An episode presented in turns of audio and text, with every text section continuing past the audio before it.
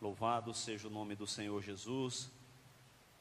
Quero convidá-los a abrir a sua Bíblia comigo.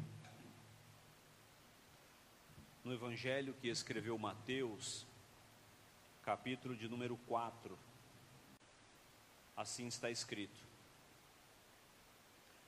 Caminhando junto ao mar da Galileia, viu dois irmãos, chamado Simão, chamado Pedro, e André, que lavavam as redes ao mar, porque eram pescadores.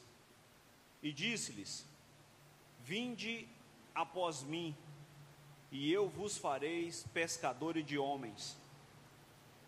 Então eles deixando, e ele, então eles deixaram imediatamente as redes e o seguiram.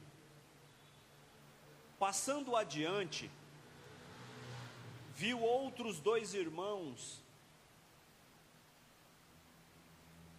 viu outros dois irmãos, Tiago, filho de Zebedeu, e João, seu irmão, que estavam no barco, em companhia de seu pai, consertando as redes, e chamou-os. Então eles, no mesmo instante, deixando o barco e o seu pai, o seguiram. Amém.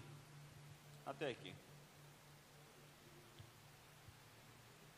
Os evangelistas, Mateus, Marcos, Lucas e João, eles relatam é, o chamado de Jesus Cristo a, a um grupo inicialmente de doze, e esse grupo eles, ele foi tomando corpo, ele foi crescendo, e se multiplicando ao ponto de que havia um, um grupo de pessoas em torno de Jesus Cristo, um grupo de pessoa considerável. E Jesus ele chama é, essas pessoas que depois foi denominado como sendo discípulo de Jesus, para que Jesus pudesse lhes, lhes ensinar e eles viessem posteriormente estarem ensinando é, outras pessoas. Então Jesus ele ensina um grupo de pessoas para que esses pudessem dar sequência a esses ensinamentos. E o tema do nosso sermão de hoje é esse: o objetivo ou os objetivos do ensino de Jesus Cristo. Uma das coisas que mais ajudam no ensino é ter objetivos claros e específicos. É necessário que isso que isso aconteça. Sem um alvo certo e preciso, definha-se o ensino por falta de perspectiva, de propósito e de objetividade.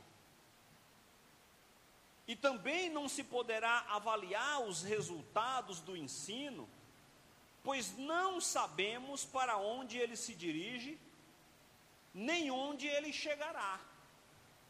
Então, quando se vai transmitir o ensinamento, é necessário ter um objetivo definido, claro, já na partida no início. Porque se você não sabe quais são os objetivos, ou aonde é que você quer chegar, não, não tem como você formular uma avaliação se a caminhada ela está correta, porque você não sabe muito bem aonde é que você quer chegar. Como é, como é que você vai saber se, a, se o caminho ele está certo?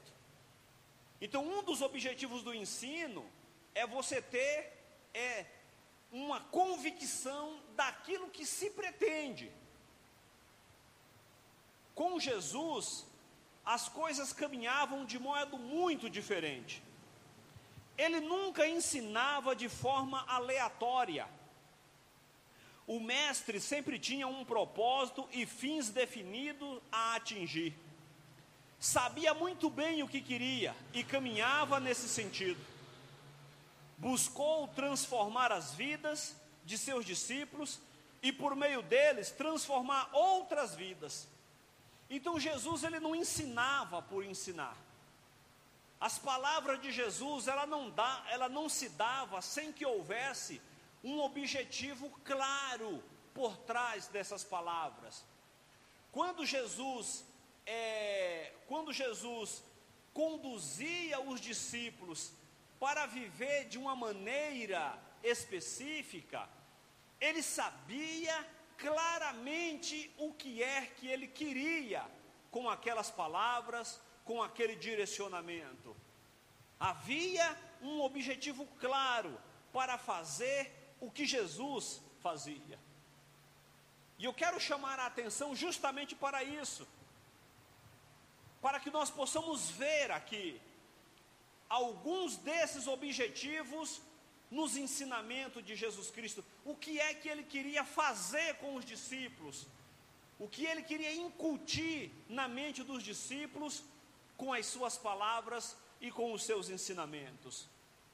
Primeira coisa que eu quero chamar a atenção é que Jesus buscou formar ideais justos. Jesus ele tinha por objetivo, dentre muitos outros, formar ideais justo nos seus discípulos por meio dos ensinamentos. Os ideais, eles são forças poderosas para a construção do caráter. Eles são como um mapa para o curso da vida. Em grande parte, controla nossa conduta. Por causa dos ideais que abraçamos, nós tomamos determinadas atitudes e deixamos de tomar outras. Eles determinam a eficácia do nosso anseio emocional e pesam nas nossas decisões. Então, muitas das decisões que nós tomamos ou deixamos de tomar estão constituídas nos ideais que nós temos de vida. Então, Jesus ele teve por objetivo, dentre muitos outros, é incutir na mente dos seus discípulos e criar neles um ideal justo. Qual era o ideal que Jesus buscava neles? Porque são os ideais que nós temos de vida que vai condicionando as nossas atitudes. Então nós fazemos isso e deixamos de fazer aquilo por causa dos ideais que nós abraçamos.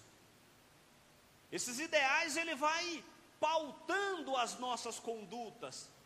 Ele vai direcionando a nossa caminhada de maneira que nós vamos sendo conduzido com base nos ideais que nós construímos na nossa vida.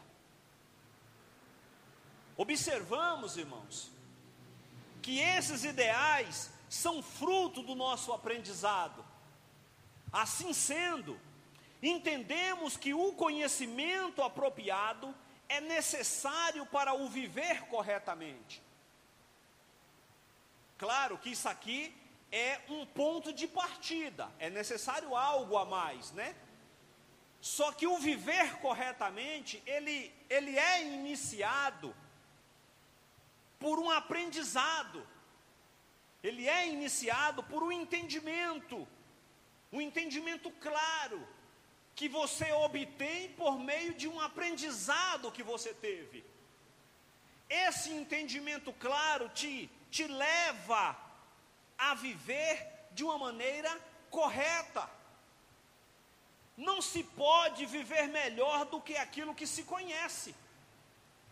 Você não pode cobrar alguém por ter deixado de fazer algo da qual ele desconhecia. Você não pode cobrar uma pessoa que cometeu um equívoco que estava totalmente alheio ao seu conhecimento. Então você não pode viver melhor do que aquilo que você sabe, do que aquilo que você conhece. Então, quando Jesus ele exige que os seus seguidores caminhem de maneira correta, primeiramente ele lhes ensina a viver de maneira correta. E ele faz isso, primeiramente, incutindo na mente dos seus discípulos uns ideais correto, justo. Viver de maneira equilibrada. A conduta certa tem sua raiz na compreensão adequada, pois aquilo que molda os ideais do povo determina em larga escala o seu destino. Por isso, Jesus ele buscou formar ideais reto e justo. No capítulo 5 do evangelho que Mateus escreve, no versículo 48, ele vai dizer o seguinte: Sede perfeito, como é perfeito o vosso Pai celestial. É claro que o perfeito aqui, irmão, não é na plenitude da palavra, né? Porque na plenitude da palavra, nenhum de nós somos. Né? Ninguém pode ter a pretensão de ser completamente perfeito enquanto aqui é, é, estivermos. Né? Não, não, não há possibilidade de que isso ocorra. O perfeito que Jesus exige é na possibilidade que é possível ser alcançada. E Deus ele jamais vai exigir de nós algo que nós não podemos oferecer. Se Deus ele nos cobra algo, é porque certamente nós temos como oferecer isso a ele. Então, quando Jesus diz sede perfeito, como perfeito é o vosso Pai, é necessário entender que nós precisamos buscar a perfeição. E nós vamos alcançando ela à medida que é possível a um ser humano alcançar, a uma pessoa como nós alcançar. E nós vamos melhorando a cada dia. E pode ter certeza, irmãos, que mediante ao, aprendi ao aprendizado de hoje, amanhã nós seremos melhor do que nós fomos hoje. Hoje nós somos melhor do que nós fomos ontem. E assim sucessivamente. Porque é por meio do aprendizado que nós vamos amadurecendo, crescendo e caminhando é corretamente com os ensinos aprendidos.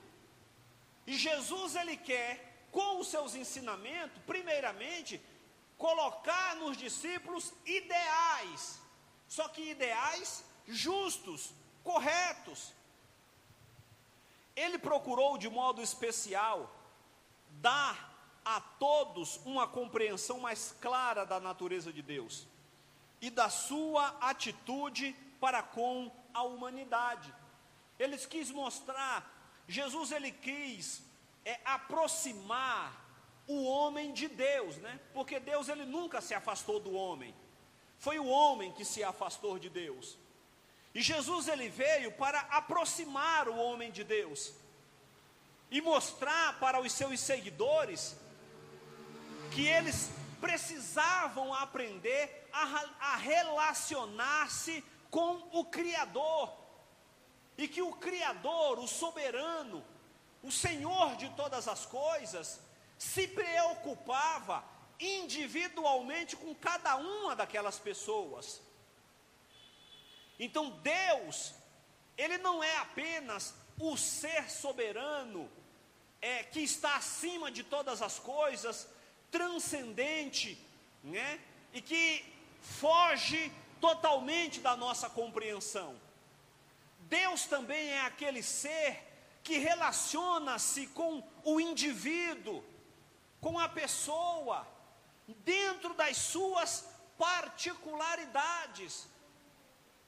É aquele que, que conjecturando, né, ou idealizando um cenário, é aquele que senta ao lado da cama, quando nós dobramos os nossos joelhos para orar e apresentar ao Senhor todos os nossos anseios, as nossas angústias, os nossos temores, as incertezas que nos cerca por várias razões.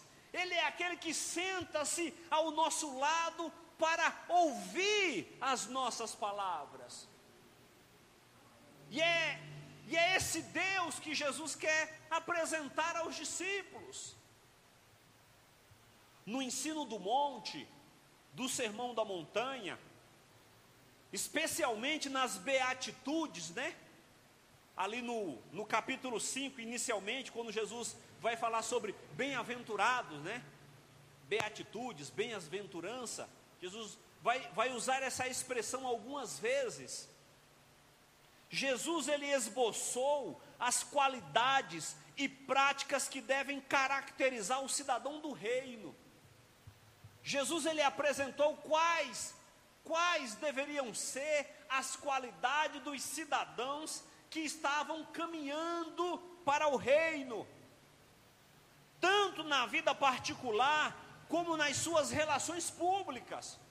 Essas qualidades, ela deve ser apresentada tanto individualmente como coletivamente. E Jesus fala dessas qualidades. Ele alertou a todos contra o orgulho, a cobiça, a raiva para com, outro, para com outras pessoas e contra o olhar para uma mulher cobiçando-a. Ele propôs princípio para guiar a nossa conduta, irmãos. Jesus ele foi dando diretrizes para o homem e dizendo para ele: olha, se você quer ser um cidadão do reino, se você quer adentrar ao reino dos céus, o reino vindouro, é necessário você enquadrar a sua vida nesses princípios aqui. Você precisa pautar a sua vida com base nessas condutas necessárias para cada um que almeja adentrar ao reino de Deus. Segunda coisa, Jesus ele quer formar nos discípulos, ele quer firmar convicções fortes. Você ser convicto daquilo que você quer. Ter convicções, irmãos. Uma das razões, claro que existem outros motivos, mas uma das razões pelas quais nós vemos que muitas pessoas abandonam a fé abandonam é, o Evangelho é o fato de que elas ainda não estão convictas. As suas convicções elas ainda são vacilantes, ainda não são convicções fortes. Jesus não transmitiu apenas conhecimento sobre assuntos morais e espirituais pois ele bem sabia que só o conhecimento ou a informação não venceria os desejos instintivos. Então, o conhecimento, irmãos, ele é o primeiro passo dentro desse processo. Mas só conhecer não é suficiente. Porque quantas pessoas conhecem, mas não obedecem? Quantas pessoas conhecem, mas não obedecem? Pode-se conhecer bem, por exemplo, os males acarretados pela perversão sexual, o perigo das bebidas alcoólicas, das jogatinas, e não obstante, vivesse escravizado a um ou a todos esses vícios. Todos nós, eu não preciso nem perguntar isso, todos nós aqui sabemos. Os que estão nos acompanhando e o que ouvirão essa mensagem posteriormente, todos nós sabemos os males que isso aqui causa. Ou não sabemos? Claro que sabemos.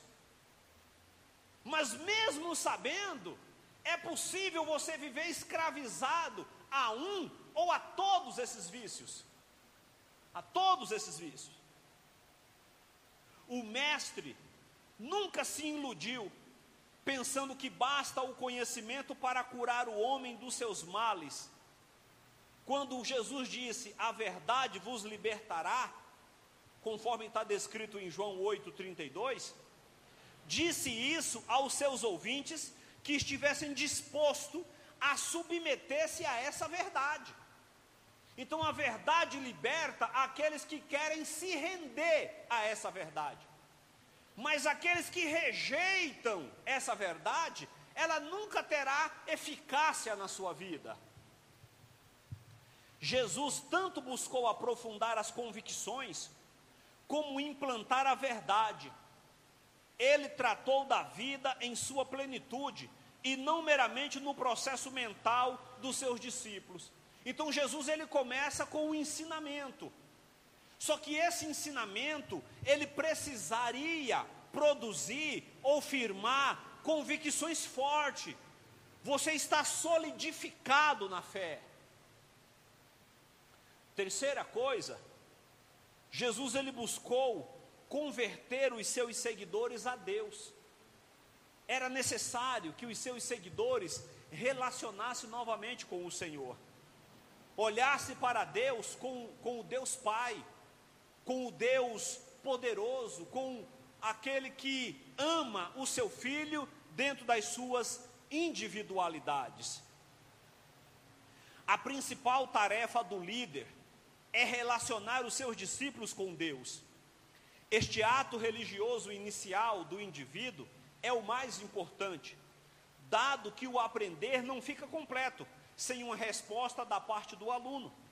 Assim também o ensino do Evangelho não se completa sem que o indivíduo responda positivamente ao chamado do Senhor. É necessário responder ao chamado. E nós fizemos uma leitura aqui em que fala que Jesus Cristo ele vai caminhando e ao, e ao chegar à, à margem do mar da Galileia, ele vê Pedro e, e o seu irmão André, e ele diz: segue-me. E o texto diz que ambos o seguiram, abandonando-lhes a rede, seguiram. Mais adiante, o texto diz que ele encontrou outros dois irmãos, filho de Zebedeu, João e Tiago. E a esses também ele disse: segue-me. E o texto diz que ele, abandonando a rede, o seguiram. Então, o aprendizado ele não serve apenas para um conhecimento intelectual. O aprendizado, ele se faz necessário mediante a disposição para seguir o chamado do mestre. Aleluia! A experiência da conversão, ela é descrita como sendo um novo nascimento que produz mudança de vida. Nós pregamos sobre isso aqui há umas duas ou três semanas atrás, né? Falamos sobre o novo nascimento. Então, a experiência da conversão ela é descrita como sendo um novo nascimento. Só que esse novo nascimento, para ser caracterizado, ele deve produzir mudança de vida. Senão ele não ele não ocorreu foi apenas um ritual que foi cumprido, mas não houve efetivamente o novo nascimento. Esse acontecimento pode variar de pessoa para pessoa, conforme o temperamento, a idade, a cultura e o grau do pecado. Mas em todos os casos envolve a, harmon... envolve a harmoniosa relação da pessoa humana com a divina. Então, a experiência da conversão, ela é distinta, cada um teve a sua. Ninguém teve uma experiência de conversão igual a do outro. Cada um se converteu de uma maneira. Olha, eu estava em casa e de repente é, Deus falou comigo. Eu fui um culto lá porque o meu vizinho, o meu parente insistiu muito para mim ir. Eu acabei indo e nesse dia eu me converti. Não, eu, eu fui num culto no lar e, e Deus falou comigo, ou eu estava lendo a Bíblia, ou uma pessoa falou comigo né, é, é, num transporte público, foi no meu trabalho. Cada um teve uma experiência de conversão. E esse impacto dessa experiência, ele é distinto. Alguns é uma, é uma conversão mais transformadora, de maneira imediata, outro essa transformação ela se dá de uma forma mais paulatina e daí por diante. No entanto, é necessário haver uma harmoniosa relação entre o indivíduo que passou pela experiência da conversão e o ser divino, o Deus poderoso, Senhor de todas as coisas. Pode ser uma experiência sem um grande alarde, ou do tipo revolucionário. Pode ser gradativa ou repentina. Em cada caso, porém, há uma entrega a Deus e o transpor da linha divisória para se entrar na vida cristã. Bendito seja o nome santo do Senhor. Então, Jesus, com os seus ensinamentos, ele quis fazer com que os seus discípulos relacionassem com Deus, buscasse ao Pai, ao Senhor, ao soberano. Por que isso, irmão?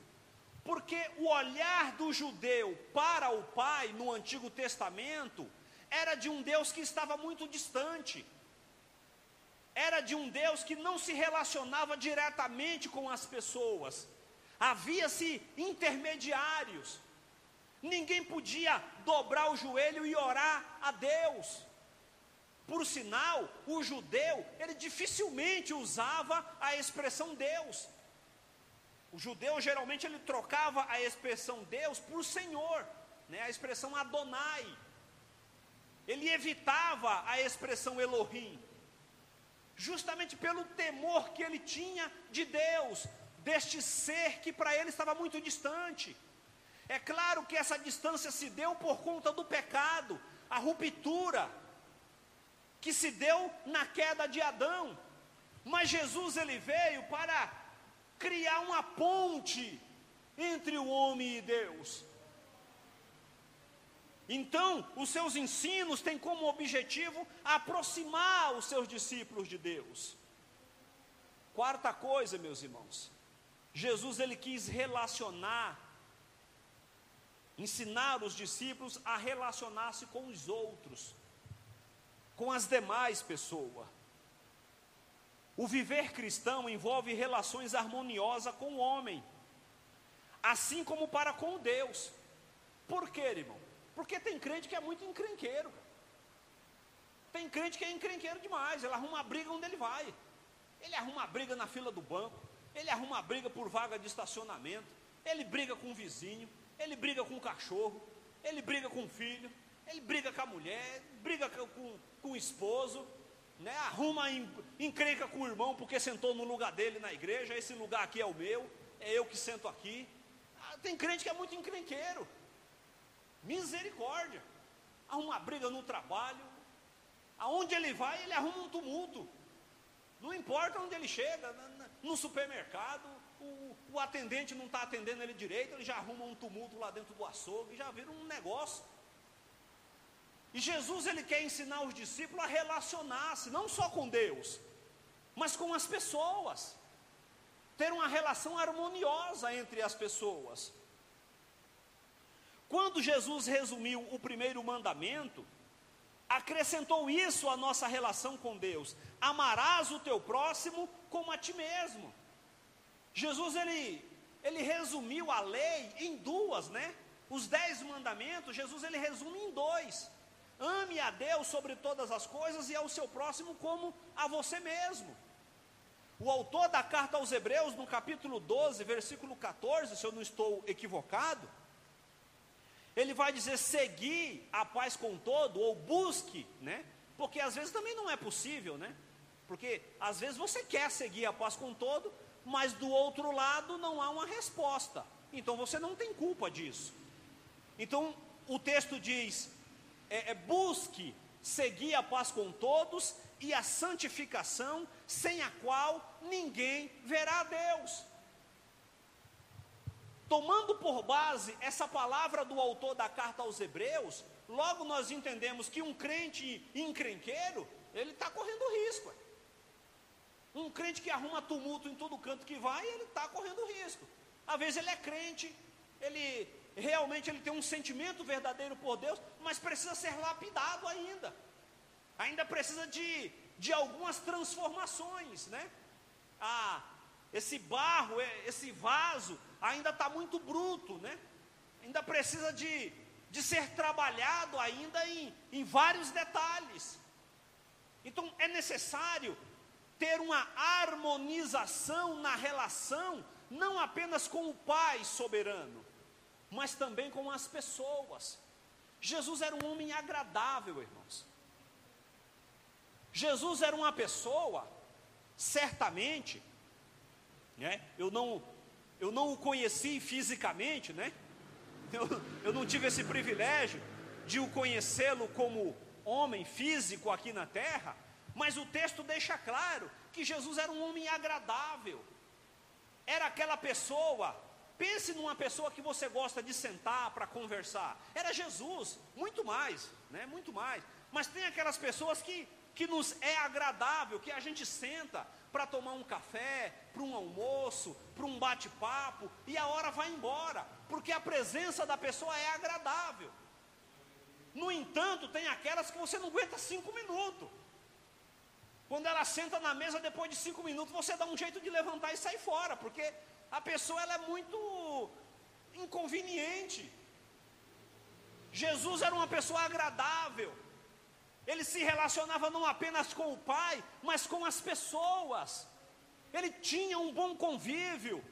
Os homens queriam estar perto de Jesus, as mulheres queriam estar perto de Jesus, as crianças queriam estar perto de Jesus, irmãos. Todos queriam se aproximar dele, porque ele era agradável, aleluia, tinha uma boa relação com todas as pessoas, exceto aqueles que não queriam realmente, aqueles que rejeitavam a sua presença, aleluia. Bendito seja o nome santo do Senhor. É necessário nos relacionar de maneira adequada. Então, quando Jesus ele resume isso, né? Ele está falando sobre amar ao próximo como a ti mesmo.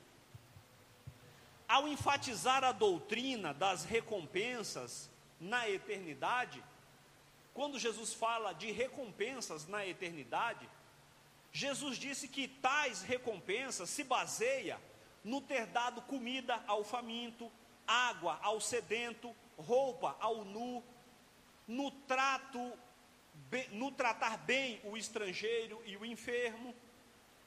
Então veja que Jesus diz que aqueles que proceder dessa maneira seriam recompensados.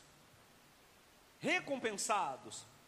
João foi mais longe dizendo que se alguém diz amo a Deus e odeia o seu irmão, é mentiroso. 1 João 4,20. Isso significa que devemos estar em harmonia com os homens, tanto devemos estar em harmonia com os homens, tanto quanto com Deus.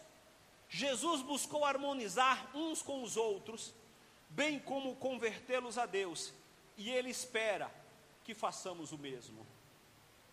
Quinto, quinto problema, quinta situação que Jesus tenta incutir na mente dos discípulos, por meio dos seus ensinamentos, Jesus ele buscou resolver os problemas da vida, irmãos. Jesus ele não tratou apenas de questões espirituais e de questões morais, porque moralmente havia um grupo de pessoas, olha, complicada. E é possível que muito de nós, irmãos, antes da nossa conversão, moralmente éramos uma pessoa muito reprovada. Moralmente, talvez o nosso comportamento não, não dava para ser elogiado. Só que Jesus ele não trata só o problema moral e o espiritual. Jesus ele também trata dos problemas diários da vida, de questões do dia a dia. Ele vai tratando de todas as situações. Em todos os seus ensinos, Jesus ele nunca esqueceu dos problemas íntimos dos seus ouvintes e sempre buscou resolvê-los. A maior parte dos seus ensinos registrado era para ajudar indivíduos a resolver problemas específicos que os desafiavam. Talvez situações, as pessoas estavam embaraçado com um problema que não sabiam mais como sair desse embaraço. E Jesus, por meio dos seus ensinamentos, vai lhes orientando a desembaraçar a sua vida ao lidar com a mulher junto do poço, se aprofundou na vida dela para lhe revelar a sua necessidade. Lembra da mulher samaritana? Do Evangelho de João, capítulo 4? Jesus, ele, depois de um diálogo com a mulher, Jesus diz para ela: vai lá e chama o teu marido. Jesus coloca o dedo bem na ferida dela, irmão. Vai lá e chama o teu marido. Ela diz: Olha, eu, eu não tenho marido. Jesus diz: É, você disse bem, porque você já teve cinco. E o que você tem agora também não é o teu. Então Jesus ele vai tratando do problema prático da vida dessa mulher. Ele não trata apenas de questões espirituais, mas ele trata de problemas do dia a dia, trazendo as pessoas para uma mudança de vida. Conversando com Nicodemos, colocou o seu dedo justamente no ponto fraco é, do fariseísmo formalista e lhes ensinou a lição da necessidade e natureza da conversão. Falando com Nicodemos, Jesus apresenta para ele que toda aquela formalidade religiosa que ele tinha não adiantaria para nada. Em síntese, o que Jesus diz para Nicodemos é: Nicodemos, toda a sua religiosidade isso não serve de nada. Se você não se converter e essa conversão trouxer para você uma mudança de comportamento, de nada vale os rituais que você cumpre. Quando buscou o jovem rico e lhe perguntou o que deveria fazer para herdar a vida eterna, Jesus fez perguntas até que o moço descobrisse que suas posses que as suas posses constituía o seu capital problema. No diálogo de Jesus com aquele jovem rico, Jesus mostra para ele que o problema que havia na vida desse jovem era o dinheiro que ele tinha. E Jesus diz: livre-se disso. Livra-se disso para que você possa herdar a vida eterna, porque a vida eterna é muito mais preciosa do que as riquezas que você tem. Se desfaça de tudo isso e venha, siga-me. Aleluia. Só que para todos nós é muito difícil nós termos que nos desprender daquilo que gostamos, que nos dá prazer, para seguir a Jesus Cristo. Isso ocorre com muitas pessoas. Muitas pessoas não seguem a Cristo porque ela sabe que para seguir Jesus ela tem que abandonar o estilo de vida que ela segue. E ela não quer abrir mão daquele estilo de vida dela. E foi o que aconteceu com esse jovem, mas Jesus deixa claro para ele que o problema dele era a sua riqueza, eram as posses, porque ela era um embaraço na vida daquele moço. Que sexta coisa, irmãos, Jesus ele quis formar um caráter maduro nos seus discípulos. Jesus desejava não apenas resolver problemas específicos da vida, ele olhava ainda mais adiante e desejava desenvolver em seus seguidores aquela graça que lhes possibilitariam vencer as suas fraquezas e vícios e fazer com que eles desenvolvessem caráter fortes, íntegros e verdadeiramente cristãos. Jesus ele quer nos transformar, irmãos, é, é, é todo. Quando alguém diz, não, Deus ele quer só o coração, não, irmão, dele quer o pé, a cabeça, o braço, ele quer o corpo todo, ele quer tudo. Ele quer tudo. E ele quer nos transformar por inteiro, por dentro, por, por fora, um lado, do outro. O objetivo de transformação de Jesus é por inteiro. Não é só nas vestimentas, porque nas vestimentas fica bom, né? A gente fica bem, fica bem parecido, né? Bem arrumadinho, cabelinho cortado, barbinha bem, bem aparada. Mas isso aqui é o, é o que as pessoas veem. Isso faz parte da mudança. Mas a mudança ela tem que se dar por completo. Sobretudo, irmãos, na conduta. E para mudar a conduta é necessário mudar o interior. É necessário mudar o pensamento, o caráter. Porque se o caráter não for transformado, o comportamento também não o será.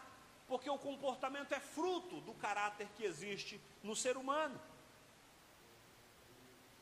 Jesus ele ensinou aos seus discípulos que deviam ir além das prescrições da lei e dos profetas.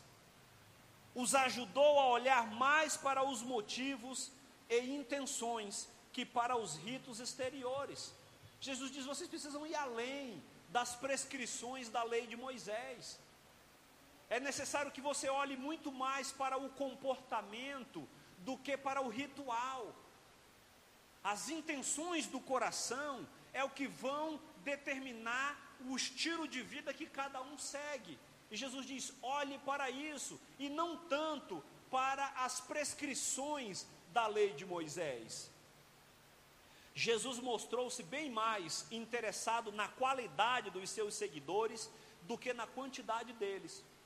Jesus não se importava, irmão, se ao seu lado tinha cem, tinha dez ou se tinha mil. A importância que Jesus dava é que se aqueles que estavam ao seu lado eram verdadeiros, não importa quanto fosse.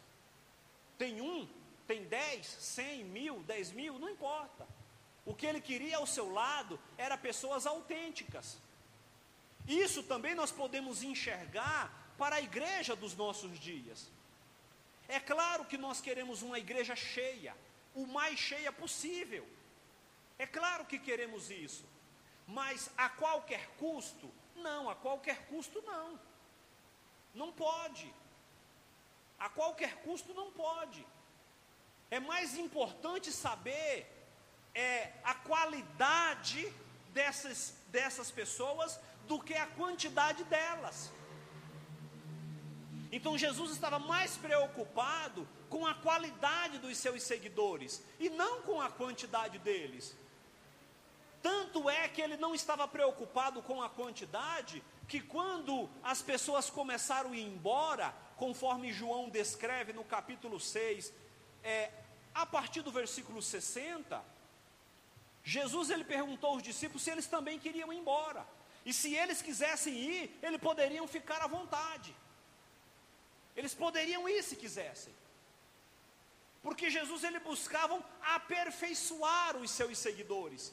E aqueles que estivessem com ele fossem pessoas autênticas, verdadeiras e que estavam caminhando para o céu, irmão, para o reino de Deus. Isso é o que mais importa, amados é saber que cada um que se faz presente aqui, ou cada um que nos ouve, que nos assiste, estão caminhando para a eternidade na presença do nosso Senhor. Porque não adianta, irmãos, estar um grande grupo aglomerado e todos caminhando para um abismo. Aleluia. É por isso que nós não abrimos mão dos nossos princípios porque nós sabemos, irmãos, que ou muito ou pouco, nós estamos caminhando para o céu. Bendito seja o nome santo do Senhor. Nós estamos caminhando diretamente para a presença de Deus. E nós podemos ter convicção, amados, que por meio dos ensinamentos, Jesus voltando para buscar a sua igreja, nós partiremos deste lugar direto para a glória, irmão. Sem escala, é direto é voo direto, meus amados. Aleluia. Isso sim é o que deve nos trazer uma preocupação. Para onde é que nós estamos, caminhando por meio é, do cristianismo que nós temos exercido? Caminhando para a nossa conclusão. Jesus ele quis, por último, é, é, ensinar os seus discípulos e prepará-los para o serviço cristão. Jesus ele ensinou os discípulos, irmãos, para que esses discípulos ensinassem a outro. Qual vai ser uma, uma tranquilidade que eu tenho, irmãos? Qual, qual será a tranquilidade que eu terei futuramente, se isso acontecer, claro? É eu saber que se amanhã eu sair daqui da igreja cristã da Trindade, eu for para um outro local, uma possibilidade remota, é eu saber que tem alguém que vai me substituir aqui e que o nível será o mesmo.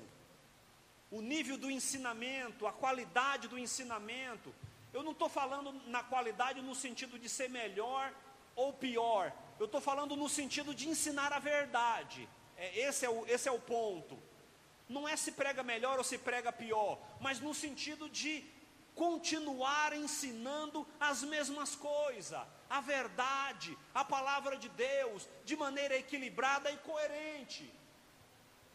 Então, se, se eu partir com, com essa certeza, então ficarei tranquilo.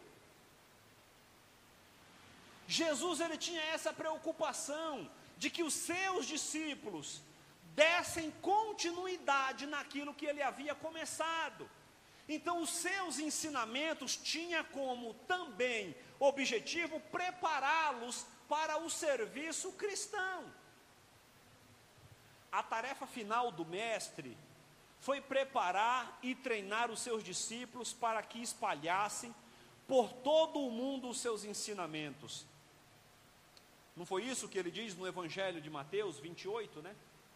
Ide por todo o mundo, pregai o Evangelho a toda criatura. Quem crê e for batizado será salvo, quem não crê será condenado. Seus discípulos ficaram tão bem preparados que eles e os seus sucessores conseguiram arrebanhar maior número de seguidores de, do que qualquer outro grupo de mestres religiosos. Três anos dos discípulos ao lado de Jesus Cristo, irmãos, aquilo ali é um pós-doutorado. Três anos ao lado de Jesus, já pensou, irmão? Três anos aprendendo com o Mestre, todos os dias, dormindo ao lado dele, levantando, caminhando diariamente, 24 horas ao lado de Jesus. Nem mesmo um pós-doutorado em Harvard preparará o indivíduo para o serviço cristão, como esses discípulos ficaram preparados bem como os seus sucessores também. E o preparo deles foi tão grande que esses discípulos conseguiu arrebanhar um número de seguidores muito maior do que qualquer outro líder religioso que houve antes ou depois de Jesus Cristo. Por fim, meus irmãos, o primeiro e provavelmente o mais importante aspecto do treinamento deles foi a associação pessoal com Jesus Cristo. Esses discípulos ele eram associados com Jesus, amados. No capítulo 11 de Atos dos Apóstolos, se eu não estou equivocado, é no versículo 19, o texto diz que o, o, alguns cristãos, alguns discípulos, né, o texto diz, alguns discípulos chegaram em Tessalônica, e lá eles foram pela primeira vez chamados de cristão seguidores de Cristo. Mas naquela época, irmão, ser cristão ou ser chamado de cristão era uma forma pejorativa. Era como se estivesse dizendo: olha ali o fanático, olha o religioso, olha o seguidor de Cristo. Então, como era seguidor de Cristo, olha lá o cristão. Eles, eles chamavam de cristão de uma maneira pejorativa. Mas ser seguidor de Cristo, sobretudo, precisa ser identificado com a pessoa do mesmo, de Jesus. E no versículo 19 da leitura que nós fizemos, né, o capítulo 4 de Mateus, diz: Vinde após mim. Jesus diz: Venham, venham comigo, venham comigo, e eu vou fazer de vocês pescadores de homens. Aleluia. Jesus estava diante de discípulos que tinham como atividade profissional a pesca. Era a forma de subsistência de cada um deles. E Jesus disse: sigam-me, venham comigo, porque eu vou fazer de vocês pescadores de homens. Aleluia. É isso que Ele espera de nós, meus amados. É isso que Jesus espera de cada um de nós. Aleluia aprendendo eles imediatamente o exemplo e a imitação que Jesus lhes ensinou. Bendito seja o nome santo do Senhor. Observe que Jesus ele tinha métodos para ensinar. E os seus métodos era muito específico. Era pré-definido, amados. ele tinha objetivos e ele alcançou os objetivos que ele buscava. Louvado seja o nome santo do Senhor. Que Deus em Cristo continue abençoando a todos. Amém, meus amados.